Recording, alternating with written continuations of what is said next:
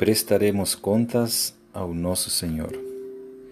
Como vimos nos primeiros capítulos, um dia nos encontraremos com nosso Senhor. Amós 4:12. É muito significativo que nas várias porções em que a Bíblia menciona os servos de Deus, também trata da volta do Senhor Jesus. O capítulo 25 de Mateus é um exemplo disso. A parábola dos talentos nos ensina que, quando o Senhor Jesus voltar, teremos de prestar contas daquilo que ele nos confiou e que não existe nenhum servo de Deus que não tenha recebido nada.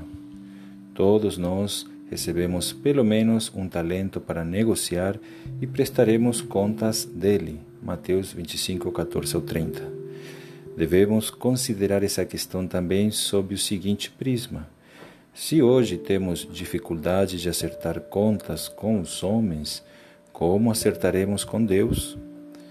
Portanto, nosso viver hoje deve ser inteiramente diante do Senhor, cuidando do nosso testemunho diante dos homens.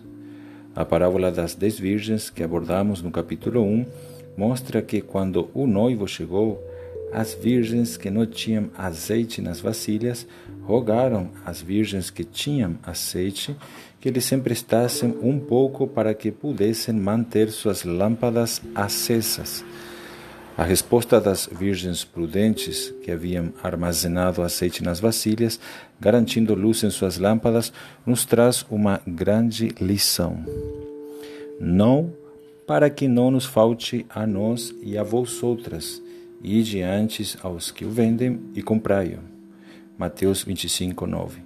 Amado leitor, é possível viver a vida da igreja, a vida cristã e fazer coisas para Deus sem ter experiências pessoais com o Senhor. Um cristão nessa condição sempre toma emprestada a experiência de outros irmãos e não busca sua própria comunhão com Deus. Isso é muito sério se hoje podemos pegar emprestado de outros, no dia da volta do Senhor, de nada adiantará rogar por empréstimo. Será preciso comprar, ou seja, pagar um preço para obtê-lo. Deus permite que passemos por diversas situações para que possamos comprar azeite. Ao nos deparar com desafios em nossa vida, imediatamente devemos voltar-nos ao Senhor, tendo comunhão com Ele em oração Assim poderemos negar a nós mesmos para fazer Sua vontade. É em nosso dia a dia que compramos azeite para o dia da volta do Senhor. Devemos considerar nossa realidade diante do Senhor, sendo sinceros sobre nossa verdadeira condição. Assim, Ele continuará falando conosco e nos chamando para que não recebamos Sua graça em vão.